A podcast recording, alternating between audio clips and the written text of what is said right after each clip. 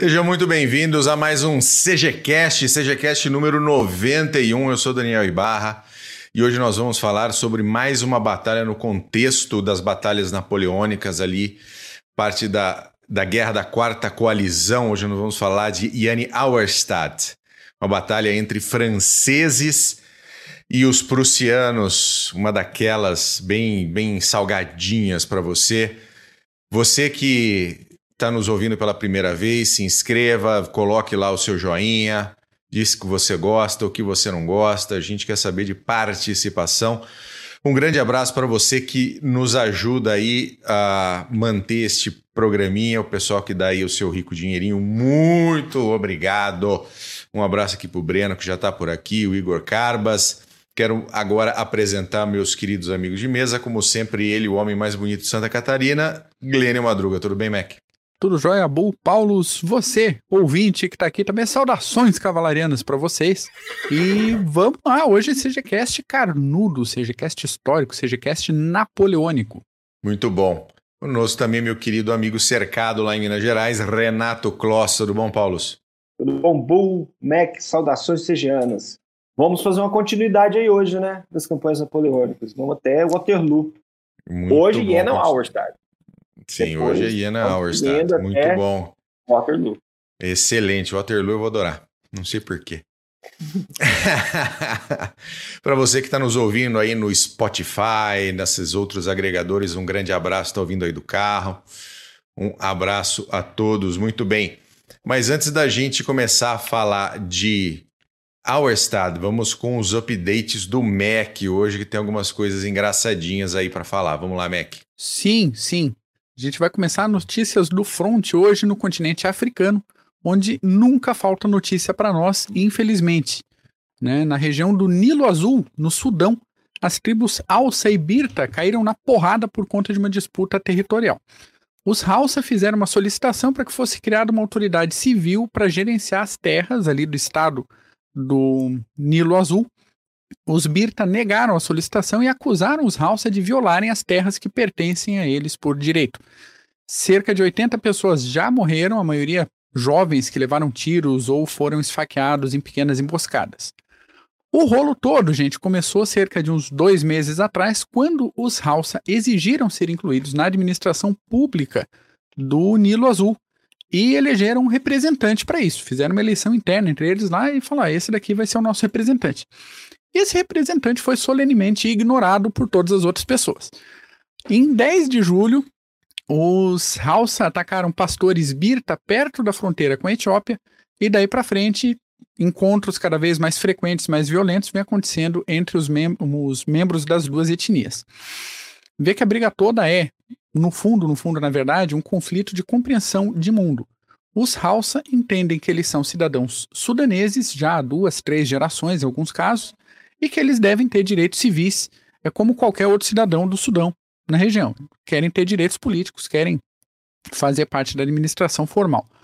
Os Birta entendem que a terra ali na região, na perspectiva tribal e ancestral ainda, então eles não consideram os Hausa como eh, pertencentes à região, eles consideram os Hausa como eh, hóspedes, passageiros que não pertencem às tribos ancestrais, então não tem que ter direito nenhum.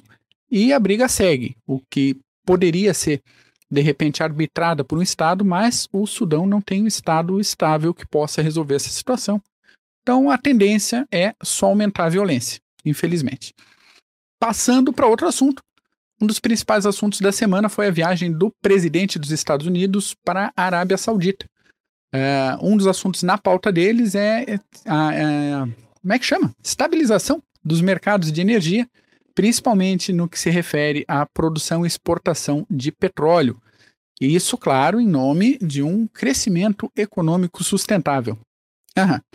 É, claro que Biden quer o aumento da oferta de petróleo no mercado mundial para baixar o preço da gasolina, para aliviar a inflação que está pegando a maior inflação dos Estados Unidos nos últimos 40 anos. Além disso, aconteceram visitas a instalações de energias renováveis, instalações de comunicações, tecnologia espacial, e os assuntos conversados nessa reunião foram de sistemas de defesa até equipamentos médicos, além de firmar o comprometimento de ambos em evitar que o Irã tenha a capacidade de desenvolver armas atômicas. Quem ficou um pouco frustrado com isso foi quem? Foi o Iêmen, que estava esperando ali do Biden uma decisão de parar de apoiar os sauditas, não que fazem intervenção por sua vez na guerra civil do Iêmen. Tá, a situação do Iêmen tá num, num cessar fogo, mas a gente sabe que para voltar a pegar é um pulinho. E o Biden não falou nada disso. E o pessoal do Iêmen tá humanitários. É, hoje. e como assim? Como assim nada? Vida que segue. Já que a gente falou do Irã, o Putin foi para Teherã se encontrar com o presidente do Irã, com o Ebrahim Raisi, e com o Erdogan, presidente da Turquia, para conversarem e desenvolverem o assunto da intervenção na Síria como assunto principal da reunião, e sobre a guerra na Ucrânia e acordo nuclear iraniano como temas paralelos. O que a gente tem como dado inicial é que o Irã desencorajou uma operação turca na Síria, pelo menos nos próximos dias. O Irã disse que vai cooperar com a Turquia no combate ao terrorismo, mas que uma intervenção agora só iria beneficiar os terroristas. Entre o Putin e o Erdogan, o assunto de hoje foi o fornecimento de cereais para a Rússia.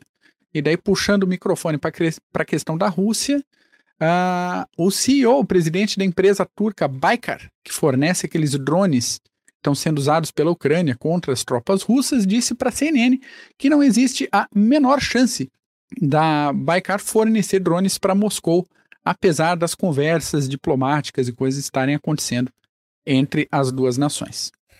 A gente puxou o assunto da guerra na Ucrânia, né? Não dá para não falar que a União Europeia fechou um acordo para dobrar o fornecimento de gás natural vindo do Azerbaijão para tentar uh, se livrar um pouco da dependência de gás russo. Minimizar, né? Minimizar, exatamente. O, o negócio é que o fornecimento só vai dobrar mesmo lá em 2027 oh, e mesmo dobrado, é, tá longe de substituir o volume de gás que vem da Rússia. Né? Então, Enquanto isso, enquanto o bloco negocia em bloco, cada país vai tentando dar um jeito de, de é, correndo atrás aí do próprio abastecimento. Então a Itália assinou agora um acordo com a Argélia para garantir investimentos de extração e transporte de, de óleo e de gás do outro lado do Mare Nostrum para a península. E a França, que também está no hall de investidores na Argélia, está fazendo acordo até com Emirados Árabes Unidos no mesmo sentido de fornecimento de petróleo e gás. Outra notícia que pegou fogo essa semana, vou até me ajeitar. Anderson Puto, o novo membro, muito obrigado por fazer parte do time de apoiadores aqui do Clube dos Generais. Aproveitando que você chegou, Anderson. A notícia que veio foi que os nossos vizinhos latino-americanos, por aqui, aqui em volta, um grupo autodenominado Subcomissão de Verdade e Justiça do Parlamento do Mercosul. Podem dar risada à vontade, é isso mesmo. Resolveu. Já pode falar palavrão? Pode, pode. Pode. Pode. Ai, meu Deus do céu. Esse grupo resolveu reavaliar a história de novo. Então, segundo esse grupo, essa subcomissão, subcomissão de verdade e justiça o Brasil e a Argentina devem ser enquadrados como nações genocidas que empreenderam uma guerra imperialista e que precisam fornecer contrapartidas financeiras para o Paraguai no volume de 150 bilhões de dólares, além da devolução de troféus de guerra como o canhão Eu Cristiano. Isso aí, eles podem começar com a Bolívia, dando um, um certo uma certa quantia de dinheiro, porque coitada da Bolívia também apanhou né? né? na Guerra do Chaco. Eles podem começar dando exemplo. Exatamente. Então vamos assim. Primeiro, troféu de guerra não se devolve. Tá? Troféu de guerra. Derreteram os sinos das igrejas paraguaias para fazer canhão, para tirar na, na, no, nos brasileiros, nos argentinos, porque quiser. Tá? Se não conseguiram carregar, paciência. Agora é nosso. E outra, vão tomar nos respectivos anos. E a partir de agora, é, a live está desmonetizada, então, enfim, a gente já, já volta nesse assunto. O que está acontecendo, na verdade, é o de sempre. O Paraguai está precisando de dinheiro e está requentando esse papo de reparação histórica sempre. E isso acontece sempre que tem época sempre, de eleição no sempre. Brasil. Eles falaram de alguma quantia, uma cifra? 150 bilhões de ah, dólares. Vá, ah, vai tombando. Manda, manda. Exatamente.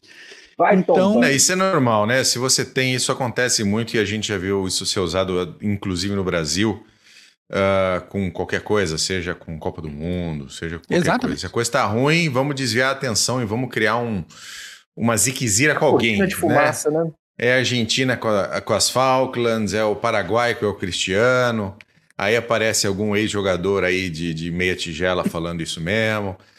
E, fica. E assim, aí esse pessoal todo da subcomissão se reúne num belo hotel cinco estrelas, fica uma semana lá descansando, comendo do bom, do melhor, do dinheiro público paraguaio, Exatamente. né? Exatamente. Do dinheiro Exatamente. público paraguaio. O como aconteceu já em, né? Cara, é, Tantas é- vezes. é, vamos chupar uma, um palmito, Um canavial. um Então- canavial de palmito.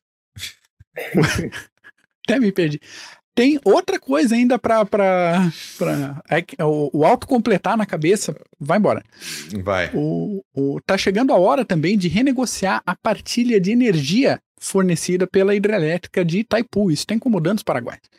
Vamos lá os detalhezinhos. Quando Itaipu foi construída entre 1975 e 82, o Paraguai não tinha nem dinheiro, nem crédito internacional e nem um presidente decente. Tá? Quem estava no governo era o Stroessner, Alfredo Stroessner, Fugiu pro filho Brasil de depois, imigrante. né? Fi- Ele era filho de imigrante alemão. O Stroessner acolheu vários nazistas depois da guerra no Paraguai e tal. Ele foi veterano da Guerra do Chaco.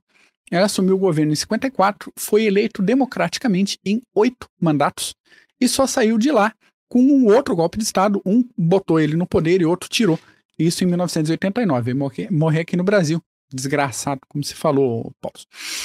O Brasil, então, bancou a construção a energia é dividida meio a meio, só que o Paraguai não, não consegue consumir a metade dele. Então ele vende esse excedente para o Brasil e gera uma grana aí. tá? A Acontece gente que é sempre muito bonzinho, né, cara? Como a gente é bonzinho, ah, pra puta que pariu. nesse meio de caminho da- do início da geração de energia para cá, o Brasil vem descontando as parcelas de empréstimo desse dinheiro da construção, que seria meio a meio, em energia.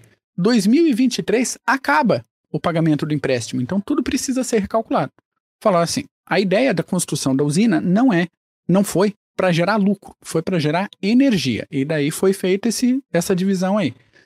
Agora, recalculando o negócio, quanto que cada um usa de um lado para o outro, como é que vai fazer isso, acaba aquela renda do Paraguai de vender energia para o Brasil. Então, de novo, qual é o problema? Grana, falta de grana. Deixando isso bem claro, se você, ouvinte, quer saber um pouco mais sobre a, a origem da Guerra do Paraguai, o desenvolvimento da guerra, como disse ah, o pessoal aqui no chat agora, eu só vi a, a mensagem passando, eles foram os agressores, eles invadiram o negócio. A formação da Tríplice Aliança foi uma reação à invasão paraguaia ao Brasil e à Argentina. Então, se você quiser saber mais sobre o início dessa guerra, sobre como essa campanha terrestre se desenvolveu, a gente tem dois episódios bem caprichadinhos, bem completinhos aqui no Clube Duas Generais. aulas, diga-se de Fica, fica à vontade para escutar. Então, voltando naquele assunto da desmonetização, se você ouvinte, se você quiser contribuir financeiramente com o Clube dos Generais, existem três possibilidades. A primeira é comprar qualquer coisa, de um livro a um notebook, a um- uma panelinha de fazer cuscuz individual de 33 reais. Você pode comprar qualquer coisa com o nosso link de associado. Entra na Amazon pelo nosso link de associado, você vai contribuir com uma comissão para a gente. A e não paga mais nada por isso. nem um realzinho a mais. A segunda é se tornar membro do canal, como fez hoje aqui o Anderson, O Anderson, em qualquer uma das categorias, você vai ajudar bastante a gente. E a terceira é mandar um pix direto para nós, usando como chave o e-mail estadomaiorcg@gmail.com. Então, fiquem à vontade, tá aí na tela para quem acompanha pelo YouTube e está na descrição do episódio para quem assistir depois ou para quem ouvir por outro aplicativo E de notícias do Front. É isso. Encerro aqui. muito bom. as Vou mandar um abraço entradas. aqui pro Vader que entrou aqui, já dando aquela chacoalhada no pessoal. O William Santos, o Davi Peixoto, o Daniel Franco, o Felipe Scalice, o Alexandre Zilke, nosso querido Steiner. E também o Vader estava aqui. Já falei, a Viviana Casanova, salve amigos, estou aqui mais um dia com vocês, fazendo companhia na minha viagem de volta para casa. Que você chegue bem e segura na sua casa. Viviane, um grande abraço. E acabou a tua parte, Mac? Tudo tranquilo? Então vamos entrar para a batalha de Yanni Auerstadt, né? Um nomezinho todo cheio do Freak Freak, mas que faz parte das batalhas napoleônicas. A gente começou no outro CGCast falando sobre Austerlitz. E agora vamos falar sobre Yanni Auerstadt e vamos terminar lá em Waterloo. Isso. Muito bom. Ô, meu querido Paulos, o palco é seu. Bull, Mac, todos os ouvintes, aqueles que estão nos assistindo, nós fizemos o CGCast número 90, nós falamos de Austerlitz, que foi um pedido uh, uh, dos membros. Então nós falamos de Austerlitz, aquela obra-prima do Napoleão, e veio a ideia, por que não seguir com as outras batalhas napoleônicas? Então, a próxima batalha napoleônica, depois de Austerlitz, for, foram as duas batalhas de Jena e Auerstadt. Então, no episódio que nós fizemos, no episódio 90, uh, uh, com o fim da campanha contra os austríacos, Napoleão ocupou o oeste e o sul da Alemanha, e o Sacro Império Romano Germânico se esfacelou. Então, Francisco, no caso era Francisco II, imperador, virou apenas Francisco I. Caiu, foi rebaixado. Foi rebaixado. Foi rebaixado, virou agora só imperador da Áustria. E Jena Auerstadt, nós temos que falar da Prússia, não só de Napoleão, mas a Prússia também. Nós citamos no outro episódio que a Prússia foi subornada por Napoleão. Ó, pega Hanover e fica neutra. E foi isso que a Prússia fez. Só que depois da campanha de Austerlitz, a Prússia viu que o próximo a entrar na reta era ela. Então, aí que vem esse background aí das da batalha, as duas batalhas de Jena-Auerstadt, que ocorreram no dia 14 de outubro de 1806. Austerlitz foi em dezembro de 1805. Então, já foram quase um ano aí de tratativas, diplomacia até a batalha de Jena-Auerstadt. Mas eu acho que vale a pena, antes da gente começar a falar da batalha, dos objetivos de Napoleão. Porque Napoleão nós sabemos que ele queria criar um império. Isso aí é fato. Mas quais eram os reais objetivos de Napoleão? Napoleão I queria uma França próspera e gloriosa, poderosa como a Inglaterra, como a Grã-Bretanha. Era isso que ela queria. Napoleão queria. E o segundo objetivo era criar uma Liga de Nações sob a tutela francesa, sob a sua tutela. Isso ia de encontro aos objetivos britânicos. Nós sabemos disso. Uma Europa federada seria um inferno para a Grã-Bretanha, que precisava vender seus produtos manufaturados. Então, não era negócio para a Grã-Bretanha, e aí foram se formando aquelas diversas coalizões a terceira coalizão em Austerlitz, e na Batalha de Jena, Auerstadt, a quarta coalizão. Bom, o primeiro objetivo de Napoleão, tornar a França poderosa e gloriosa. Depois que ele se tornou cônsul e o Tratado de Amiens, ele acabou consolidando seu poder com obras vultuosas, a, a, passou a promover a arte, a, a Revolução Industrial também, a indústria dentro da França, além de várias obras públicas. E já o segundo ponto, de tornar o império, ela tinha a Inglaterra pela frente. E nós precisamos saber que eram, na verdade, duas visões de mundo diferentes. Então, enquanto nós tínhamos a Grã-Bretanha, a, a, Londres, por exemplo, a, com todo o seu poder marítimo, porém, buscando o livre comércio, claro, com todas as suas ramificações no mundo inteiro, a França de Napoleão buscava o protecionismo. Primeiro, protecionismo para proteger sua indústria, que era nascente naquela época, ainda não se comparava com a indústria a, a britânica, e por isso veio até a ideia do bloqueio continental, que vocês, a, todo mundo vai se lembrar que era para bloquear, até para não entrar produto britânico na Europa continental, que deu errado. Mas foi uma tentativa do, de Napoleão de tentar enfraquecer a Grã-Bretanha de certo modo.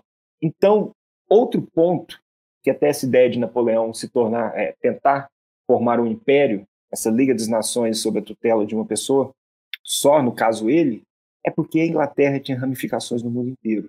Então Napoleão sabia que para fazer frente à Inglaterra ele precisava ir atrás dela. Nós sabemos Haiti, por exemplo, e várias outras situações onde os britânicos também interviram, franceses e britânicos, para mostrar o ímpeto de Napoleão.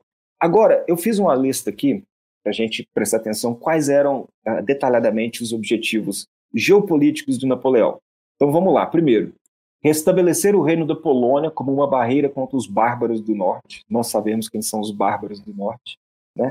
É, libertar a Espanha da superstição e dar a ela uma constituição. Superstição, diga-se religião. É, formar repúblicas independentes na Inglaterra e Irlanda, declarar a Hungria independente, libertar a Grécia, dividir a Áustria, derrotar a Prússia, ganhar controle do Egito e construir um canal de Suez.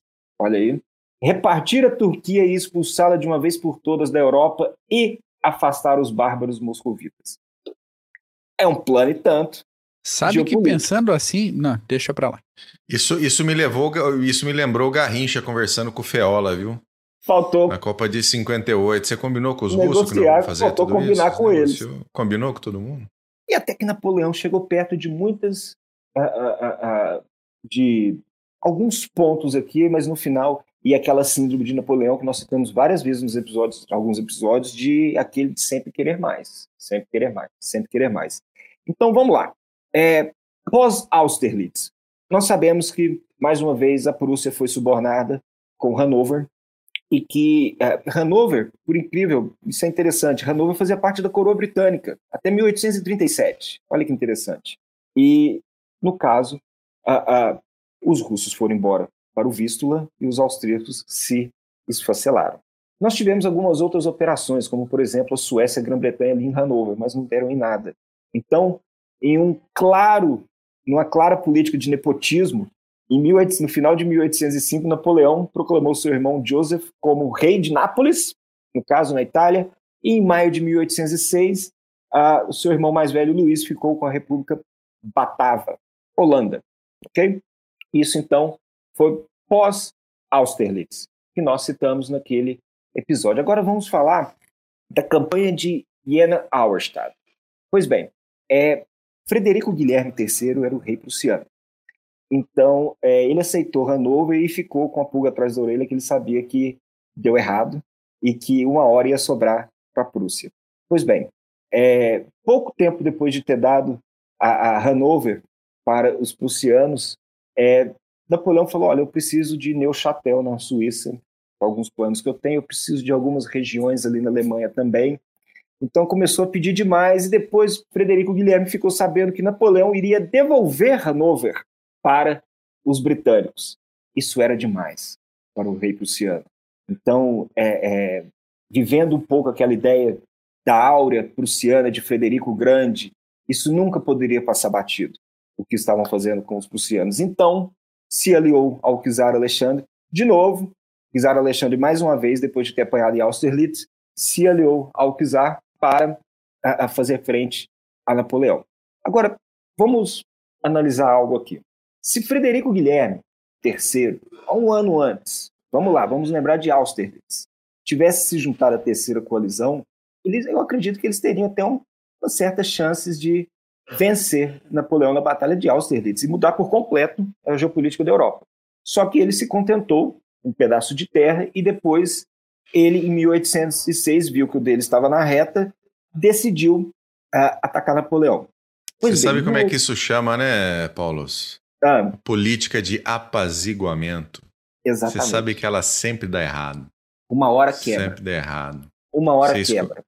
Você, você escolhe o vexame, para não ter a guerra e vai ganhar os dois.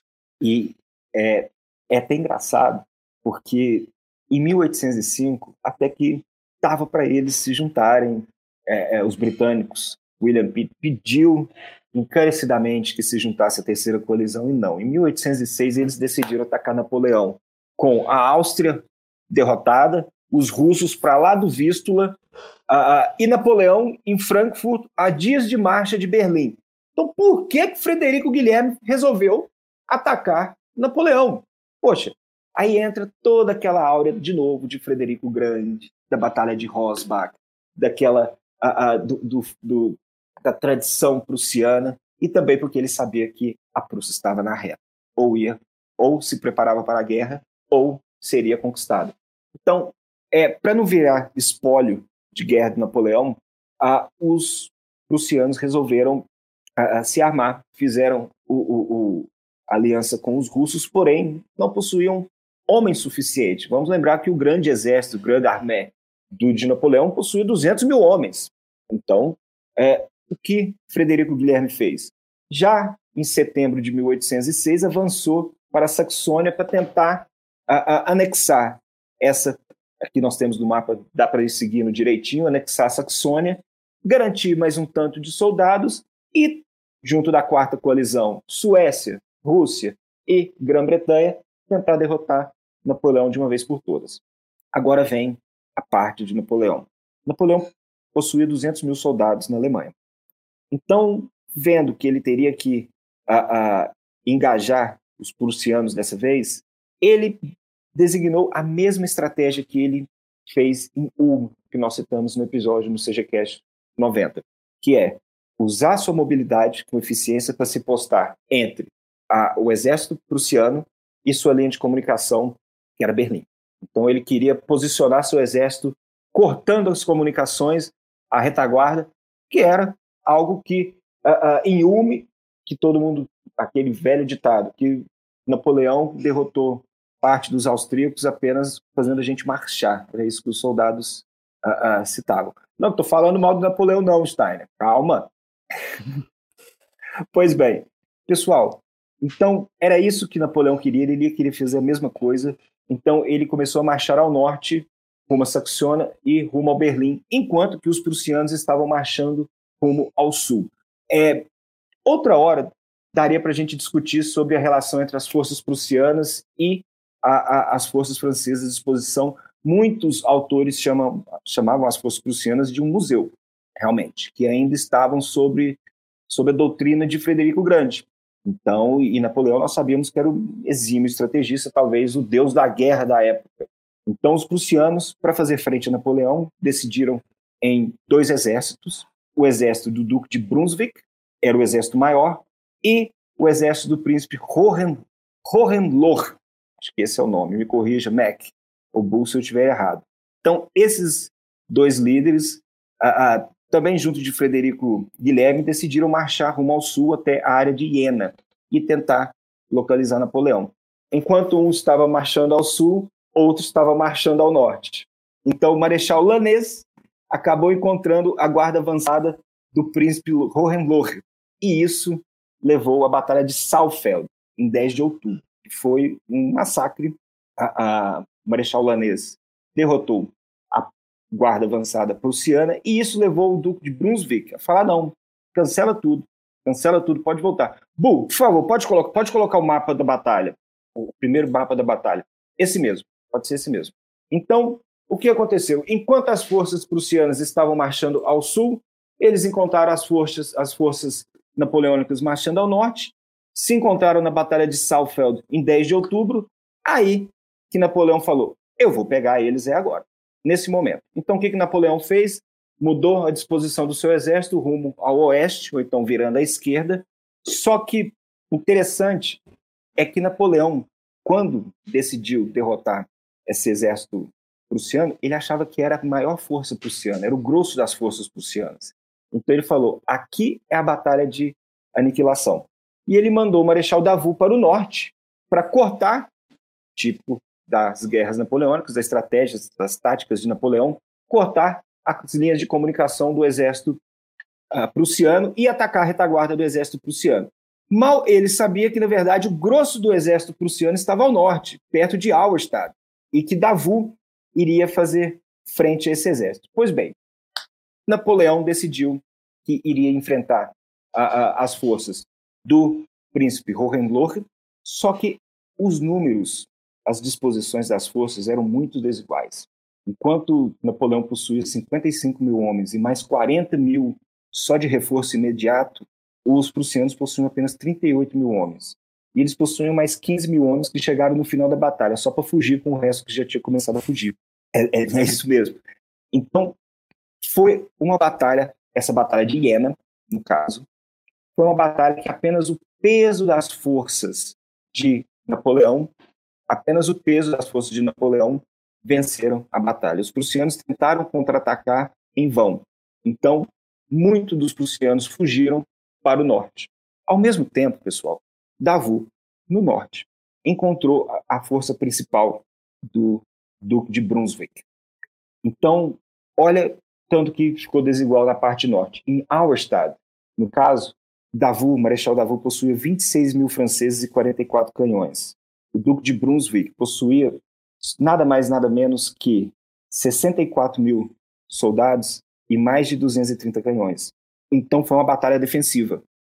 E aí que entra o gênio do Marechal Davout.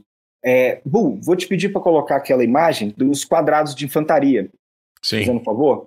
Que a batalha que se desenrolou em Auerstadt foi uma batalha defensiva, como nós podemos ver. Davout criou vários quadrados de infantaria para se defender, principalmente da cavalaria prussiana, e até que no meio da batalha, já no meio do dia, é, a força, a linha central francesa começou a ceder. Aí que entra a sorte. O Duque de Brunswick foi ferido mortalmente. E nós que falamos de história militar aqui, direto, direto, direto, nós sabemos que quando o rei morre, quando o general morre, as forças perdem o ímpeto.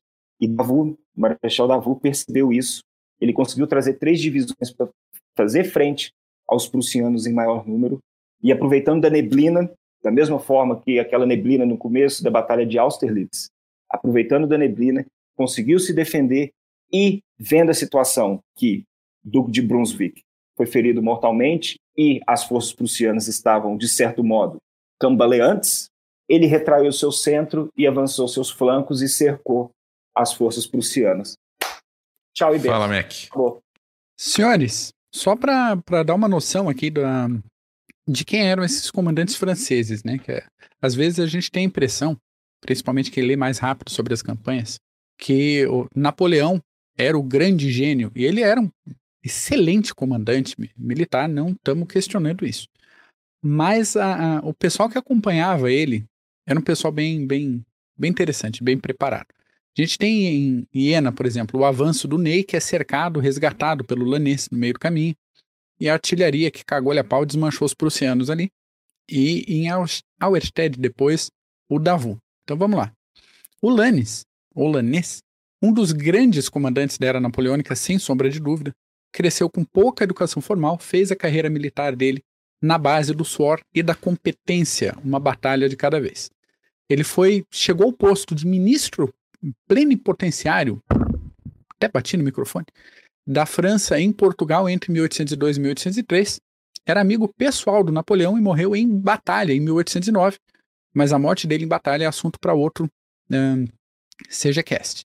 Ele resgatou quem? Ele resgatou o Ney, isso em Iena. O Ney, vamos lá. Ney era só considerado o mais bravo dos bravos pelo Napoleão Bonaparte. Ele também, conhecido pelo, pela peculiar tom de pele, era chamado pela tropa de Ney o Rosado. Ele iniciou a carreira militar num regimento de hussardos em 1787 e seguiu o caminho da cavalaria a carreira toda, combatendo aí de forma audaz, valente e muitas vezes irresponsável, como todo bom cavalariano. Depois da queda do Napoleão, ele foi condenado por traição, mas como a cidade natal dele tinha sido anexada pela Prússia entre os acordos ali é, do final desses combates, o advogado tentou a manobra dizendo que ele era um cidadão prussiano agora e que ele não, não poderia ser executado, não dava para condenar à morte um cidadão prussiano. E no meio desse negócio, o, o cavalariano teve um ataque e berrou assim: Eu sou francês, eu vou continuar francês a vida inteira. E daí ele foi executado por um pelotão de fuzilamento em 7 de dezembro de 1815. E ele mesmo deu a ordem de tiro. Então, cavalariano até o último minuto da vida dele. E aí tem uma fofoquinha, né? Dizem as más línguas que ele sobreviveu de algum jeito e fugiu para os Estados Unidos. Tem nos Estados Unidos registro de um tal Peter Stewart Ney em 1816 e, e algumas coincidências, né? O pai do Ney se chamava Peter e o sobrenome da mãe dele era Stewart. Então, Opa. né? Fica aí a, a interrogação. Quando esse Peter soube da morte do Napoleão em 1821, ele tentou suicídio, ele tentou cortar a garganta com uma faca. E não conseguiu cometer suicídio. E, né, por falta de opção, sobreviveu, ficou vivo até 1846. E uma da, da. Segundo o que se tem, a última frase dele antes de morrer foi: Eu sou o Ney da França. Aí a gente fica toda essa teoria da, da conspiração aí, mas fofoca por fofoca, aparentemente o Ney morreu mesmo no, no fuzilamento em 1815. E o Peter era um tal Peter McNee, que tinha nascido na Escócia e não na França. Por que, que ele teria berrado? Eu sou o Ney da França? Não sei. De repente foi só notícia de jornal. De repente tava doidão, né? A gente nunca tava, sabe. Tá. Tinha, Vou tinha morrer, então? Exato, exato. Tomou um chá estragado antes do, do, negócio, enfim. E tem o Davu. Tem o Louis Nicolas Davu. Ele estudou na Escola Militar de Brienne, a mesma frequentada pelo Napoleão Bonaparte, e depois foi transferido para a Escola Militar de Paris. Saiu segundo tenente de quê? De cavalaria aos 15 anos de idade e alcançou o posto de general da França aos 27 anos. Ele serviu em todas as campanhas napoleônicas, comandou tropas em Austerlitz, em Jena-Auerstedt e em, um, Wagram, entre outros combates. Ele era um sujeito disciplinador pra caramba, né, um cavalariano com pé na artilharia. Ele foi apelidado de Marechal de Ferro foi o único marechal invicto do Primeiro Império e foi ministro da guerra durante o governo de 100 dias.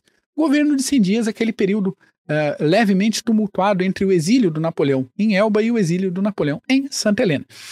O Davu, ao contrário do, do, dos colegas, morreu de tuberculose aos 53 anos de idade, bem depois do Napoleão. Isso tudo só para dizer o seguinte: só tinha gente boa, pelo menos no, nos altos postos ali do comando Napoleão.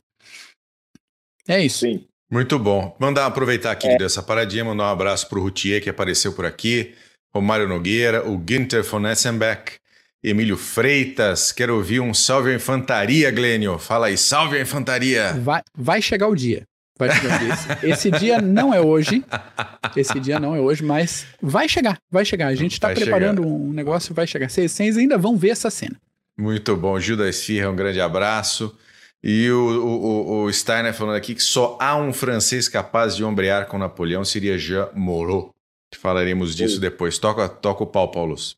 Bom, então essa foi a, a, a, a vitória na Batalha de Auerstadt, que diferente de Napoleão. Agora, olha que engraçado. Quando Napoleão ficou sabendo que, olha, o Marechal Davout enfrentou o grosso das forças prussianas e conseguiu cercar tal, tal, tal, ele falou, não, não, duvido, não.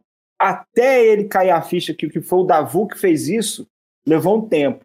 Mas, diga-se de passagem, Napoleão deu a Davout a, a honra de ser o primeiro a entrar em Berlim. Então, tudo bem. Ficou por elas, então, sem problema nenhum. Pessoal, Batalha de Auerstadt foi uma batalha defensiva. A Batalha de Jena, ela foi vencida pelo peso do peso da força, o peso dos canhões e da força da infantaria napoleônica. Então, foi uma desvantagem numérica muito grande. Já a Batalha de Auerstadt já é algo Uh, uh, foi um duplo cerco. Vamos lembrar de Canai, por exemplo. Várias vezes nós já citamos aqui. Ele, Batalha de Maratona também. Então, conseguiram envelopar deixaram o centro a, a, fraco e aproveitaram a situação, o tique de que o, o líder ou o raio, ou o raio, o raio, o líder ou o comandante morreu. Quantas vezes nós já vimos isso? Aproveitou o marechal aproveitou a situação e tomou as rédeas da batalha, cercaram e derrotaram os prussianos. Os prussianos se esfacelaram. Esses prussianos de Auerstadt fugiram para o sul e encontraram os que estavam fugindo pelo norte. Aí juntaram todo mundo e foram para algum lugar, fugiram. Só que, diferente de Austerlitz, onde as forças francesas estavam é, é, bem cansadas, as, a cavalaria do Marechal Murat se perseguiu os prussianos por 600 quilômetros. Então não deixou barato, perseguiu é, os prussianos. Essa defesa do Marechal uh, Davout foi uma defesa e tanto, mais uma para entrar numa das grandes batalhas, uh, não só das guerras napoleônicas, mas da história militar em si. É, ele perdeu um quarto de suas forças, porém derrotou uma força que era bem maior que a dele. Então, nós temos que lembrar de outro ponto também. Nós citamos Austerlitz, e Austerlitz foi uma obra-prima por parte de Napoleão. Temos tudo que ele planejou, terreno, logística, enfim, tudo. É, Jena Auerstadt não teve isso. Então, tiveram uma série de problemas, por, como, por exemplo, o má reconhecimento do terreno, por parte das forças francesas. Eles, a, a, a, batalha foi quando eles entraram em contato com a guarda avançada uh, do príncipe Hohenlohe, no caso. Houve também a falta de combinação e coordenação entre as tropas francesas, e nisso nós temos que nos lembrar, nós não citamos aqui, eu não citei, perdão, do Marechal, não sei se é Marechal General, enfim, Bernardotti. Porque ele, coitado, ele perdeu a batalha do começo ao fim. Ele era para seguir com Davu rumo ao norte. Ele não seguiu Davu. Ele resolveu ir para a região noroeste, para longe da batalha. Perdeu a batalha no sul, Iena perdeu a batalha do norte. Quando ele ficou sabendo, chegou, já tinham ganhado tudo e não colheu nada da batalha. Ele sobrou.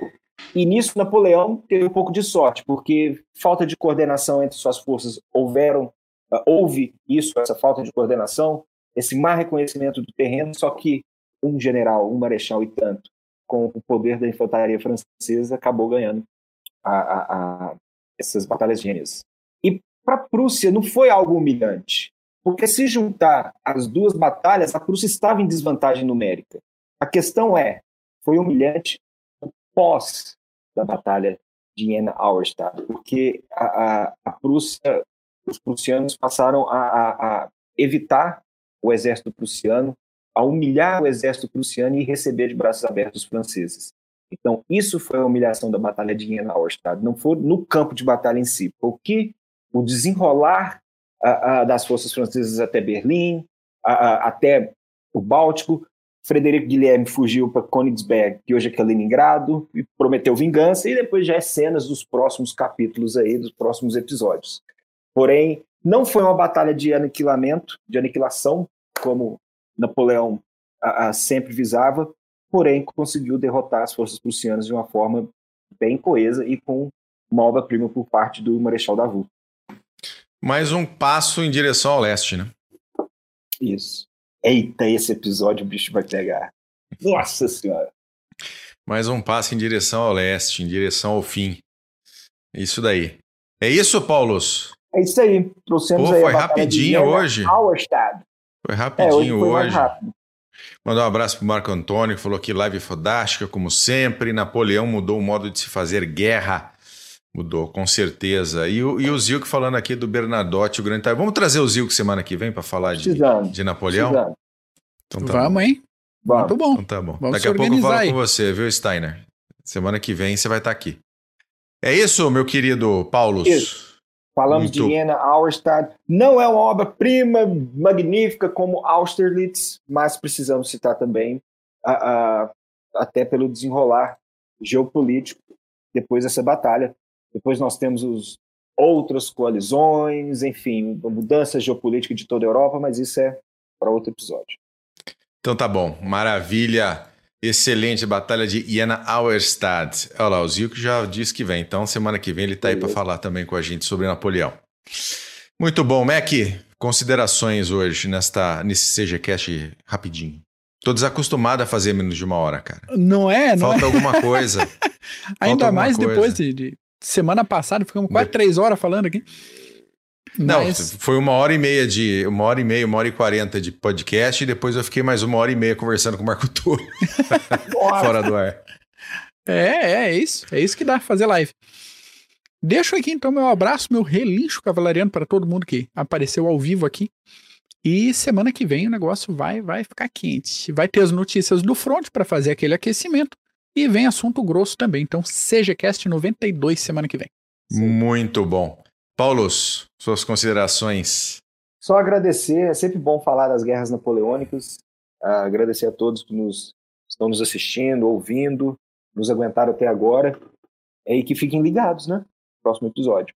Muito bom. Rafael Souza, acabei de chegar e já está acabando, cara.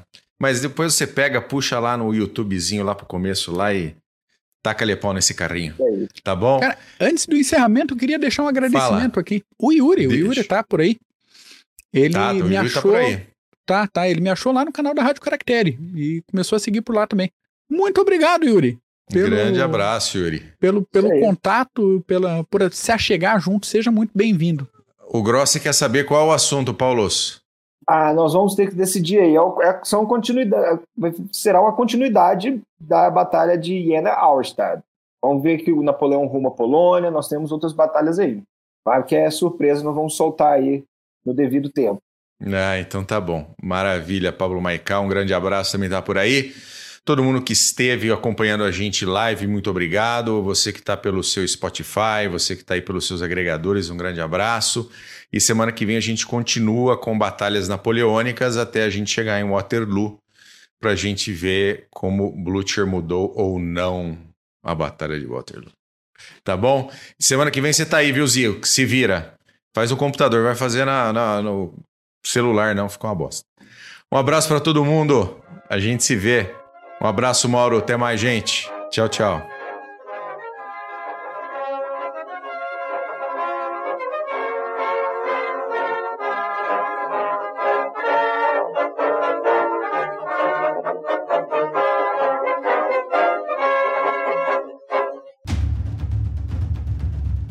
O processo de internacionalização das empresas vem colocando cada decisão institucional à prova. E para ter destaque nesse cenário cada vez mais dinâmico, é necessário que o profissional compreenda questões políticas, geopolíticas, estratégicas, diplomáticas, jurídicas, sociais e éticas. Nesse sentido, a Columbus, pós-graduação de alta performance, promove o curso de Relações Internacionais e Diplomacia Empresarial este curso é coordenado pelo professor Marco Túlio Delgobo Freitas e é voltado para profissionais que trabalham em um contexto internacional ou queiram atuar na área de relações internacionais. Se a sua área de atuação for direito administrativo ou gestão estratégica de marketing, a Columbus também tem cursos de pós-graduação que vão te ajudar a desenvolver habilidades e competências para sair na frente como um profissional completo e dinâmico. Acesse o site columbuseducacional.com.br. Informe que conheceu os cursos através do podcast Clube dos Generais e garanta 10% de desconto.